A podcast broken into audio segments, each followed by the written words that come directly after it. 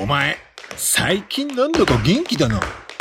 わかる？最近ピエロにタップダンス教わってんだよ。ピエロにタップダンス？あなたの人生に彩りを。毎週木曜日と金曜日、東海市大田町公民館にて、ピエロが教えるタップダンス教室。チャーモン共に作る安心快適生き生き都市このプログラムは東海つながるチャンネルが愛知県東海市からお送りいたします。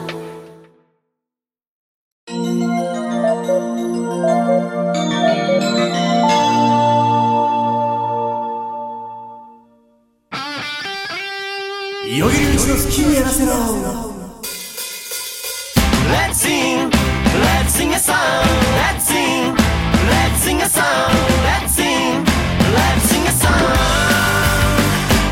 Sing a song.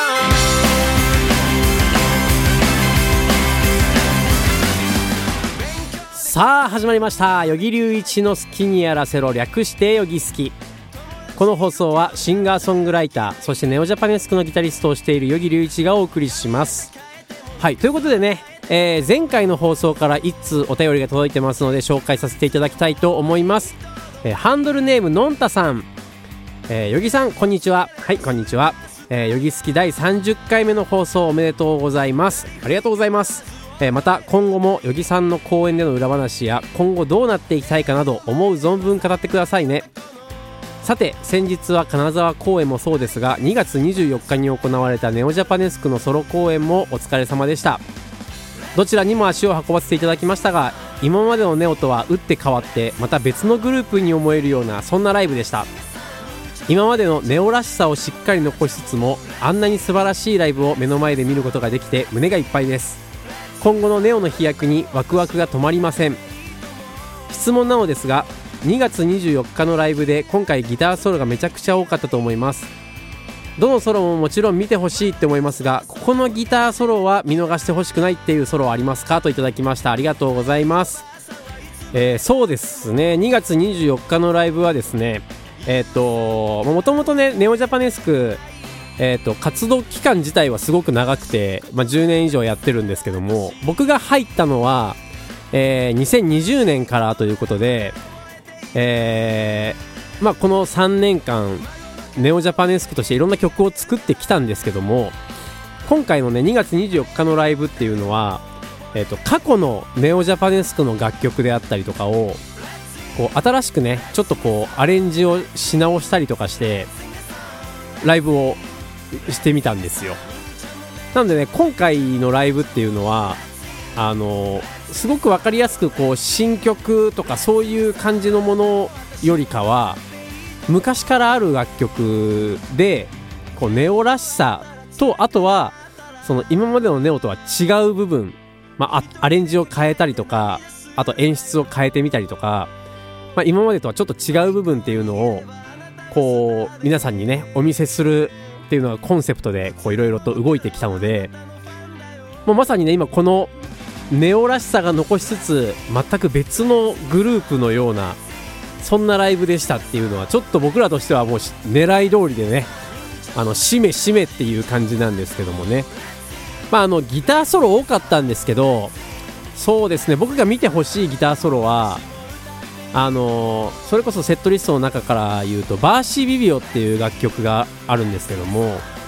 これはね、あの僕が加入する前からある曲なんですけども割とこうギターのクリーントーンでソロを弾くんですよ。で僕いつもねこうもともと根がロックの人間なんで割とこう歪みでギターソロを弾くことが多いんですけど、まあ、今回はねそのバーシビビオでクリーンでギターソロを弾いてこれはこれで僕の中でもすごく新鮮な感じでね気持ちでギターソロ弾いてますんでね。フレーズとかもなんかちょっともしかしたらいつものフレーズフレージングとは違う感じで弾いてるかなと思いますね。ちなみにこのバーシビビオに関してはあのギターソロはアドリブソロなんですよ。なので、えっと僕もねこの2月24日にどんなソロを弾いたのかあ正直あんま覚えてないんですけど、まあ、そういうのも含めてねあこの人これをアドリブで弾いたんだこれどういう気持ちで弾いてんのかななんてことを考えながらねあの見ていただくと面白いかなと思いますね、まあ、それからギターソロで言うとそうですね「走馬灯」っていう曲があるんですけども、まあ、この楽曲はねあの僕が入ってからあの作られた曲でございまして「えっと、カラーズというアルバムに入っているんですけどもこの楽曲はえっ、とまあギターソロ完全に決まってるギターソロを弾いているんですけどもこれね意外とあのー、クロ受けするというか、まあ、いろんな人からこのギターソロいいよねっていうことをねよく言われているので、あ、そういうのもねちょっとあのチェックしてみてほしいなと思います、まあ、あとこの走馬灯っていうのはねそのギターソロの後にえっ、とギターでギターとフルートでメインのメロディーを弾くところがあるんですけどもね。あのそういうところもね、あのすごいこうギターで歌っている感覚で弾いているのでもしね、あの聞く機会があればそういうところもなんかこう見ていただけると嬉しいなと思います、まあ、あとはねあのーこの冬季童貞のためにっていう曲があるんですけども、まあこの曲もえっ、と僕が入ってから「ソウルっていうアルバムをアメリカから出したんですけどその中に入ってる楽曲で、えー実はね、あのー2月17日の金沢公演の時に杉蔵さんにこの曲に入っこの曲に杉蔵さんに入っていただいて演奏したんですよ。であのーその時のね杉蔵さんのギターがめちゃくちゃかっこよくてでちょっとそこからねあのーイメージを膨らませまして今までやってるこの冬季童貞のためにとはちょっと違って僕もちょっとそこのリスペクトも含めて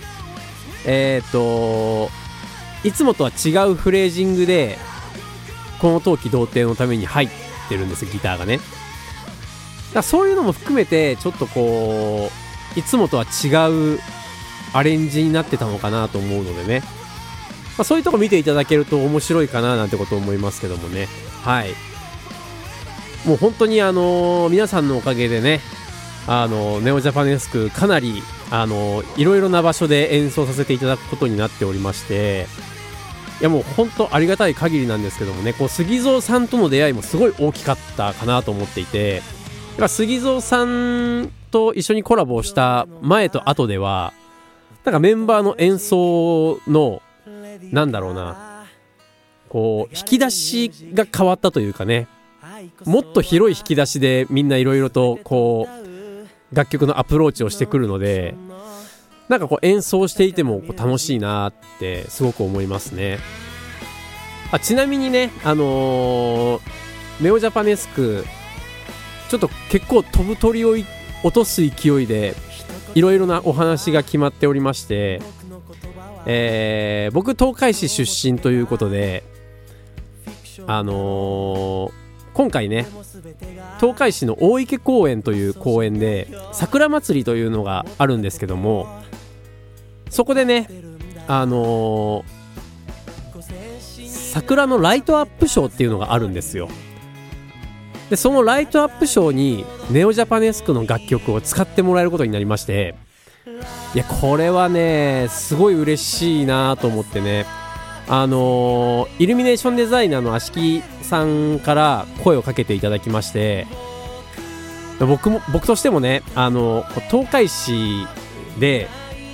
自分たちこのネオジャパネスクとしてこう一つ関われるっていうのはなんかすごい嬉しい凱旋というかね、まあ、すごい嬉しいんですけども、まあ、この大池公園の桜祭りライトアップがですね、えー、と3月22日から4月9日まで行われておりまして、えー18時から10 21時30分までですね、えー、とライトアップされておりまして大池公園が。でそこで、えっとネオジャパネスクの「朝霧」という曲とネオジャパネスクバージョンの「桜桜」この2曲でえっとずっとこう会場内で流れているんですけどもね。もうぜひよかったら皆さん足を運んでみてください。桜ももちろん綺麗ですしやっぱりねこう桜っていうお花見っていう文化がね、まあ、日本特有のものだったりとかするのでこの和楽器と洋楽器が一緒に音を奏でているネオジャパネスクというのはやっぱり合うんですよね、まあ、それも含めてねぜひ見ていただきたいと思います。あとはねそのイルミネーションデザイナーの芦木さんがデザインしたライトアップ。このライトアップもめちゃくちゃかっこよくなってますんでね。このネオジャパネスクの楽曲とこのライトアップとそして桜。これをぜひ楽しんでいただきたいなと思います。そしてなんと4月1日にはですねその大池公園にて我々ネオジャパネスク生演奏でライブをさせていただくことが決まっております。えお時間はですね18時30分から19時30分の間になっているんですけども、えーぜひ皆さんにねこう足を運んでいただきたいなと思っております、えーもうね今しか見れない。もう本当に限定的なすごいレアなライブになると思いますのでね。ぜひ見ていただけたら嬉しいなと思います。はいということでお便り番組宛てメッセージはつなちゃんのメールフォームからまたツイッターで「ハッシュタグよぎすき」をつけてツイートしていただければどんどん拾っていきますのでぜひぜひよろしくお願いします。それでは今日も良い一日をお過ごしください。バイバイ。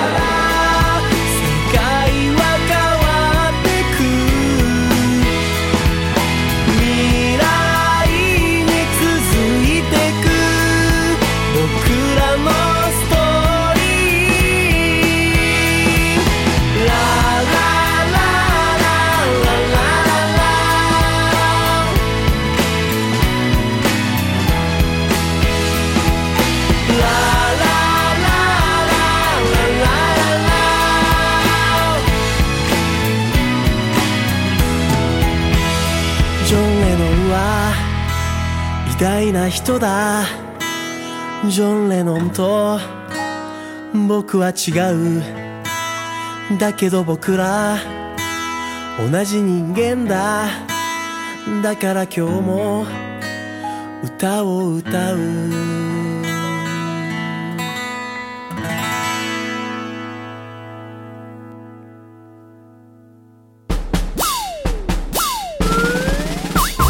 一二三四二二三四東海つながる。何それ？東海つながるチャンネルだよ。愛知県東海市からポッドキャストで配信中。みんな聞いてね